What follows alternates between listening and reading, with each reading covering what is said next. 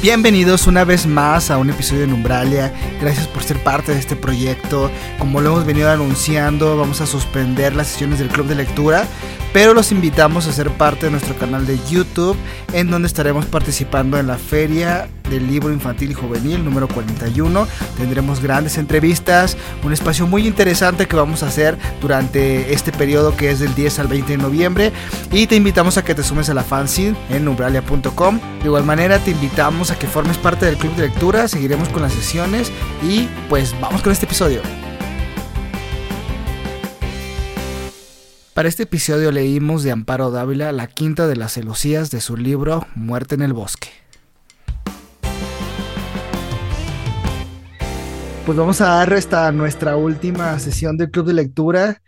Eh, literalmente concluimos estos episodios en, en, Spotify, se acabaron por fin, o tal vez no, este, va a haber como un, una renovación por ahí, pero estos ya, ya no van a ser del club de lectura, pero vamos a seguir viendo en esta ocasión, ¿no? Eh, ¿Qué leímos o qué hablamos, este, o qué vamos a hablar en este, en este episodio? Pues nada más y nada menos de Amparo Dávila, una gran autora, escritora mexicana conocida por su obra literaria en cuentos de terror y misterio.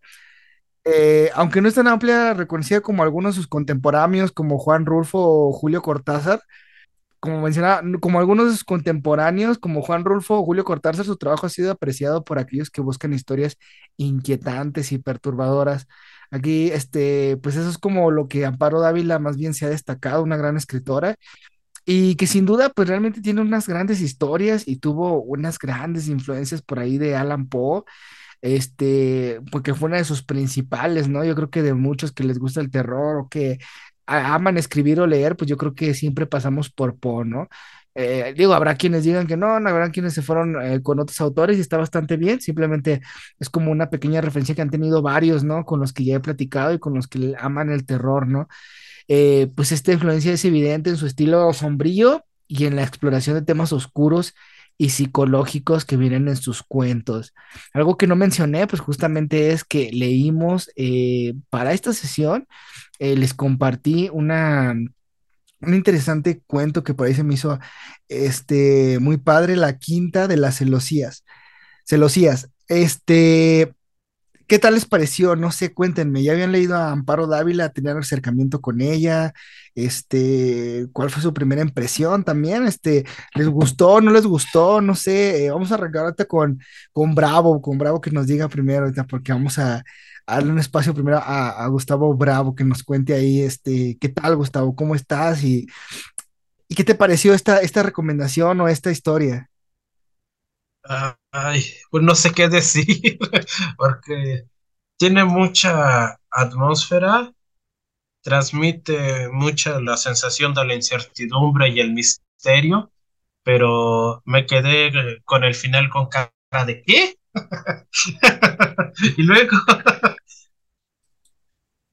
en cierta manera me recuerda a un cuento de Roald Dahl que se llama La Dama de la Pensión, en el que de manera sutil te dan a entender que la dama de una pensión, bueno, sería espelearles el cuento, pero que hace cosas malas a sus huéspedes, pero se intuye y yo pensé, a lo mejor si esta señora trabaja en una morgue, no sé, diseca a las personas. Sí, porque surge la duda de a quién iban a despertar y quién estaba con ella. Fíjate que a mí me trajo mucho a la memoria un cuento que ya por ahí Gustavo este, Bautista nos había mostrado, de, no me acuerdo, pero era algo de la familia de un señor que tenía cuerpos, ¿no? Que iba juntando cuerpos para formar su familia, que al final pues lo que lo delata es la colección pues de un bebé, ¿no? Que dejan en su puerta, que era de un crimen y pues que justamente él, este, bueno, así es como él se va, termina a dar, este, termina casi mostrando que él es culpable, ¿no? No me acuerdo cómo se llamaba, Gustavo, para él tienes el dato. Creo que también lo leímos en la sesión, pero no me acuerdo. Déjame, te lo busco. Ay, no me acuerdo. Sí, sé cuál es, pero no me acuerdo. El de eh, Muerte para la familia, se llama el cuento. pero no me acuerdo cómo se llama la autora, esa autora. Sin duda, yo creo que eso es lo primero que, me acordé, ¿no? En cuanto empecé a leer el cuento, dije, ah, no más, ¿qué, qué, qué, qué clase de, de universo es este, ¿no? Este, un crossover muy interesante, pero que realmente me gustó mucho porque Amparo Dávila creo que sin duda va mostrando estas cuestiones que, que, van marcando su literatura, ¿no? Este misterio psicológico también me gusta, este, algo que compartía por ahí Gustavo en el taller, este, en, algún momento, eh, cómo va narrando el personaje, cómo va introduciéndose al principio como queriéndole invitar a salir, me gusta, pero va dando datos también de ella y de él, ¿no? De sus amigos en común y que van siendo parte importante también de la historia y que muestran algo muy interesante por ahí. ¿Y qué crees? Perdón, Gustavo, no te di la palabra, me fui de lleno. Dale, Bautista, perdón. No sé si Bravo habías terminado tu, participación, creo que me, me, me metí por ahí muy brusco. No, ya había acabado. Ah, vale, vale. Dale, Bautista, dale, dale, porque me fui, se me fue bien gacho ahí. Está bien. Eh, a mí me recordó mucho a un cuento que se llama El fantasma de Madame Crowley. No sé si han leído a Sharon Sharon Lefano. Es muy similar al. No es tanto un final abierto, pero me gusta cómo va creando atmósfera eh, creo que es un cuento del que se pueden rescatar muchos tecnicismos, o yo rescaté muchos tecnicismos, porque ah, es un cuento bien escrito, bien hecho, o al menos a mi consideración es algo muy chido, ¿no? Empezando porque creo que es la maestra de las metáforas, por ahí decía eh, algo de la niebla amarilla que frota su hocico sobre las vidrieras lamió los rincones del atardecer. Uf, ahí me explotó la cabeza bastante. Gente que, le interesa escribir, yo siempre les digo, o, o, sea, además de sí lee, de hecho tenemos una conversación fuera de, micrófonos de, pues en qué nos fijamos, ¿no? Cuando nos dicen hay que leer mucho para escribir mucho. Eh, creo que Amparo Dávila es una buena escritora que, que, hay que estudiar en el sentido de que pues conoce el español, ¿no? Conoce los signos de puntuación. Eh, eso es algo que muchos olvidamos, ¿no? Conocer el idioma, porque, pues, o sea, no porque leas y escribas mucho significa que es un buen texto, ¿no? ¿O acaso, ¿O acaso confían en el sistema educativo de México? Yo no. Eh, pues también me gusta que, no le teme a lo sencillo, que trabaja sujeto, verbo, predicado, punto, sujeto, verbo, predicado, punto, que es lo que igual de repente queremos construir los escritores, unas ideas gigantes rebuscadas, y terminan perdiéndose la idea.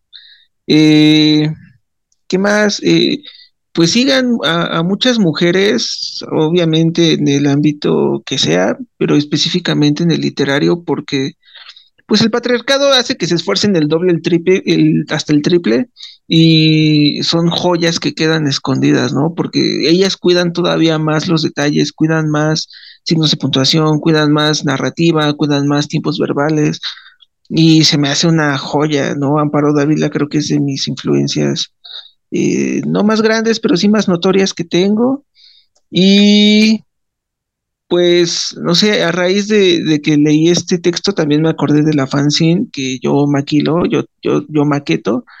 Y pues sí, este, lectores, búsquense unos, eh, búsquense escritores, búsquense unos lectores pilotos para que les den eh, puntos de vista haciendo ya el comercial de, que Club Movie Red también tiene un grupo de escritores donde nos echamos pura buena vibra y pura crítica que nos ayuda a crecer.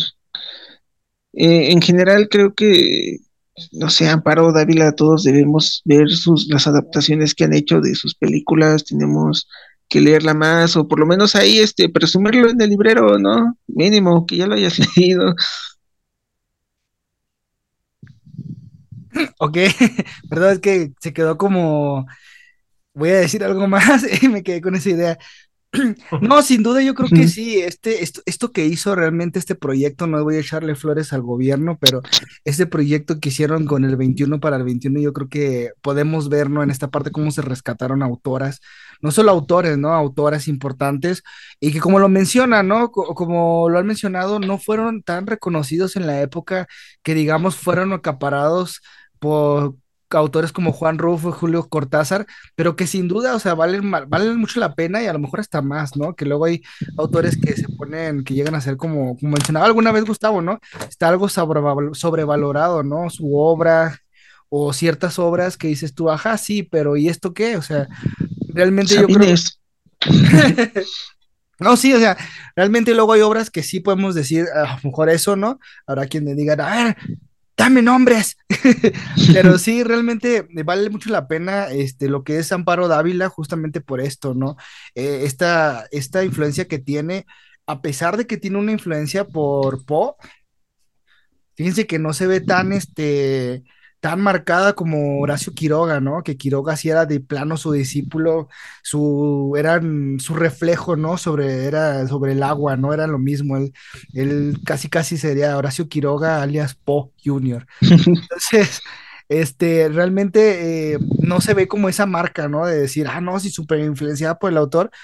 Sí maneja algunos elementos, pero yo siento que sí da varios giros en varios de sus cuentos y que no manejaba a lo mejor en ese entonces, pues, Po, ¿no? Yo digo por la época y hacia por, por, la temporalidad, pero hay uno que me gusta mucho cómo inicia, que va diciendo, iba caminando este, sobre la avenida, bla, bla, bla, cuando me vi de frente con una muchacha rubia y no sé qué, dices tú, a ver, a ver, a ver, ¿qué estoy leyendo bien o estoy leyendo mal? Ese no es el de las celosias, ¿eh?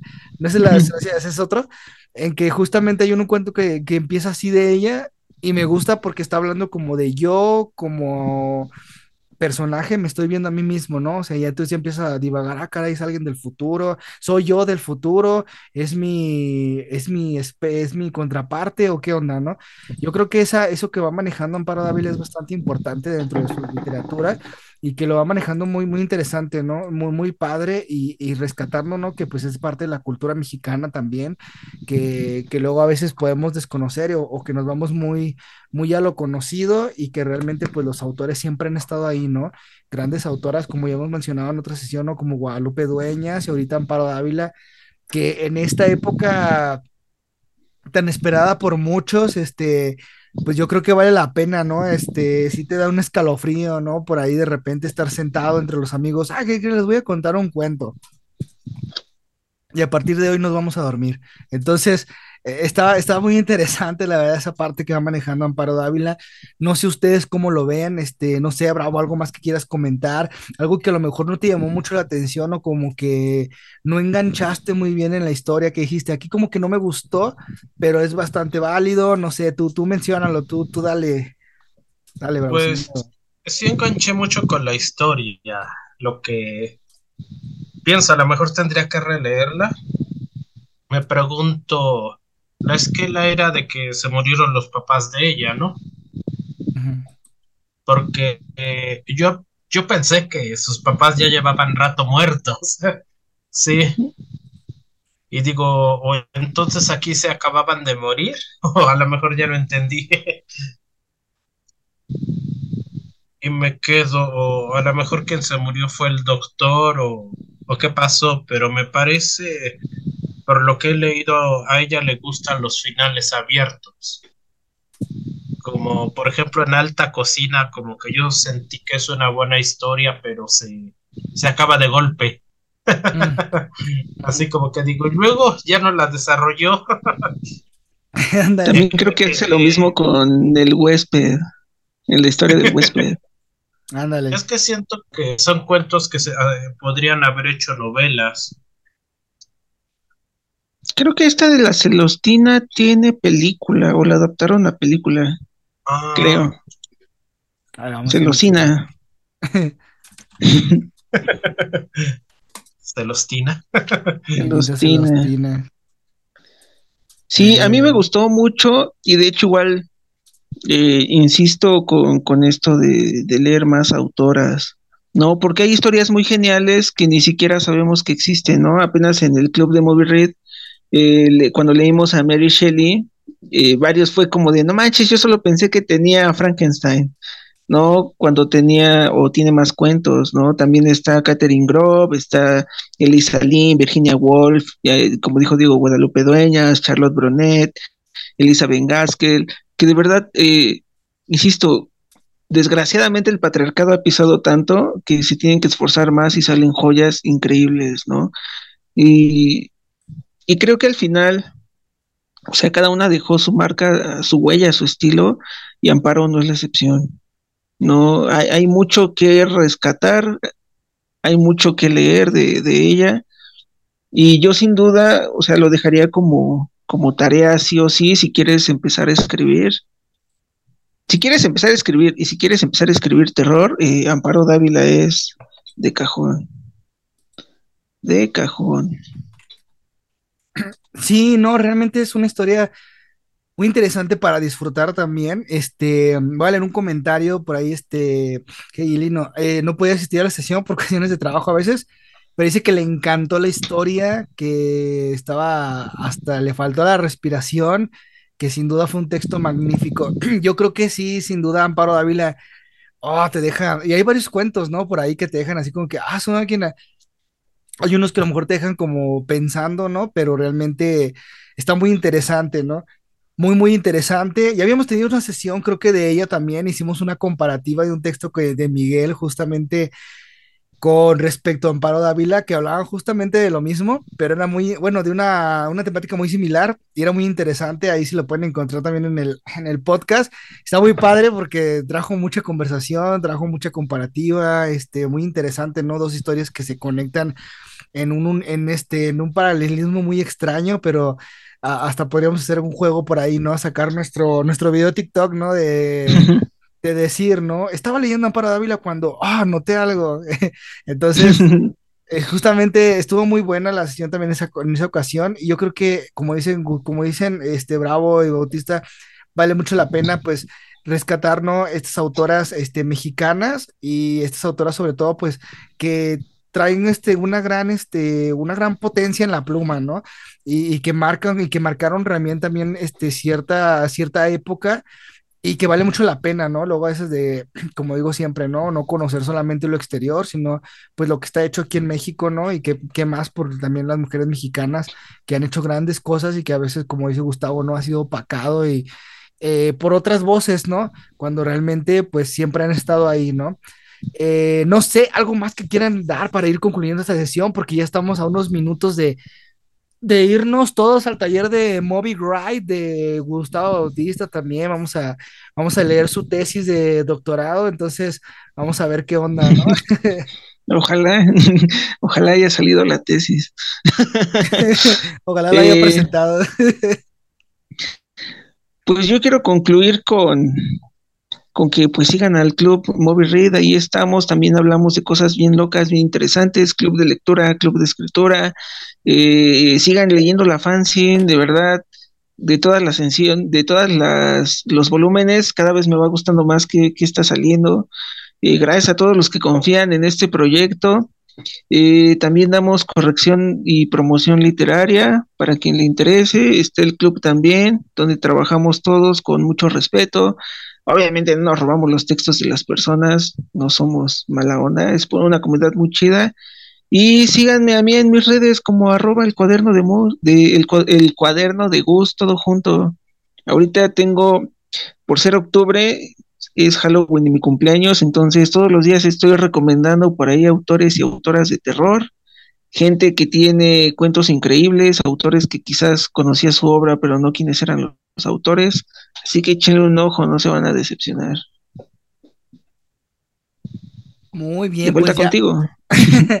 pues ya lo saben, no sé, algo que quieras igual mencionarnos por ahí, Bravo, algún comercial, algo que quieras tu próxima hora, tu máster, este, tu máster que vas a dar, a ver, cuéntanos.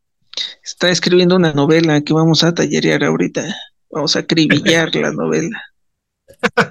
sí. Pues los primeros capítulos, porque está inconclusa. Está agarrando forma, dice. sí, pero son capítulos de tres hojas. dale, dale, No nos va a mandar una tesis como Bautista, que su tesis de maestría. ¿eh? Perdónenme por hacer un cuento de 20 cuartillas, maldita dice, Quiere, dice, quiere que le hagamos la chamba. quiere que le hagamos la chamba del asesor, dice. Hay un meme que dice cuentos de Latinoamérica, dos cuartillas, cuentos de otros países, 40 cuartillas. y sí, ¿eh? Pues bueno, pues sin más que decir, porque nos vamos a la sesión, pues muchas gracias por estar siempre al pendiente de nuestros episodios, a quienes nos han reproducido, quienes se suscriben. Este, este canal sigue vivo, solo le vamos a dar un pequeño descanso para hacer unas cuestiones por ahí que ya hemos estado platicando. Y bueno, nuevamente invitarlos, vamos a ser partícipes de la Feria del Libro Infantil y Juvenil número 41 en todas partes. Vamos a tener invitados, va a ser todo virtual, entonces lo vamos a hacer en nuestro canal de YouTube. Entonces pueden ingresar a YouTube en Numbralia, buscan así en YouTube Numbralia y van a encontrar ahí pues va este las entrevistas que vamos a estar haciendo. Vamos a hacer unas mesas de debate por ahí este con algunos autores, vamos a hacer una participación virtual muy interesante. Entonces, pues espero se puedan sumar al canal también para ver las actividades. Los vamos a anunciar en redes, pero eh, todo va a ser a través de YouTube, todas las entrevistas para descansar igual un poco las redes. Vamos a darle movimiento a YouTube nos vamos por allá. No se van a subir a Spotify. Estas entrevistas no se van a subir a Spotify, pero se van a quedar grabadas en el canal. Entonces, ojalá las puedan ver para aquellos que les interese eh, algún autor que va a participar, algo de lo que se va a hablar. Vamos a hablar por ahí de de poesía transmedia con Martín Rangel, también nos va a dar una interesante plática. Ah. Va a haber un autor que ya, ya leímos aquí de este Andros, Andros, que abrimos de Tallarín, bueno, nos va a acompañar con su recomendación cómo escribir cuentos sensitivos. Entonces va a estar muy interesante las participaciones y pues espero puedan estar este, pues en, este, en estos episodios, ¿no? También pueden mandar sus videos y subir este, leyendo una poesía, un cuento, y pues los vamos a estar transmitiendo en nuestras páginas para darles este voz. Si tienen alguna obra, pueden leerla y mencionar que es suya, bla, bla, bla. Y pum, le damos publicidad.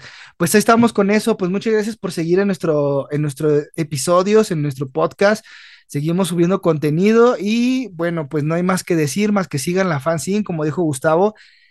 Me ha sorprendido también los autores que se sumaron esta edición de octubre a su máquina. Están increíbles, me gustaron. La verdad, por primera vez no participamos ni Gustavo ni yo, porque hasta parecía que era nuestro espacio, ¿no? Pero no. Solo nuestro. Ándale, todo privatizado, ¿no? Entonces, no, pero realmente se sumaron autores de todas partes y me dio mucho gusto poder leer voces argentinas, de Colombia, entonces. Costa pues, Rica. Costa Rica, realmente muchas gracias. Y si tú eres de alguna parte de ahí, no olvides, pues mandarnos un mensaje, escribirnos. Eh, tenemos este, audiencia de Alemania, Reino Unido, Colombia, Perú, Chile. Entonces, si tú eres de ahí, no hay límites, puedes participar en esta fanzine y pues que tu voz siempre llegue a más partes, ¿no? Que no se quede solamente en un rincón, sino que se llegue en todo el mundo. Pues muy gracias. Y si nos quieren patrocinar este proyectazo, bienvenido, ¿eh?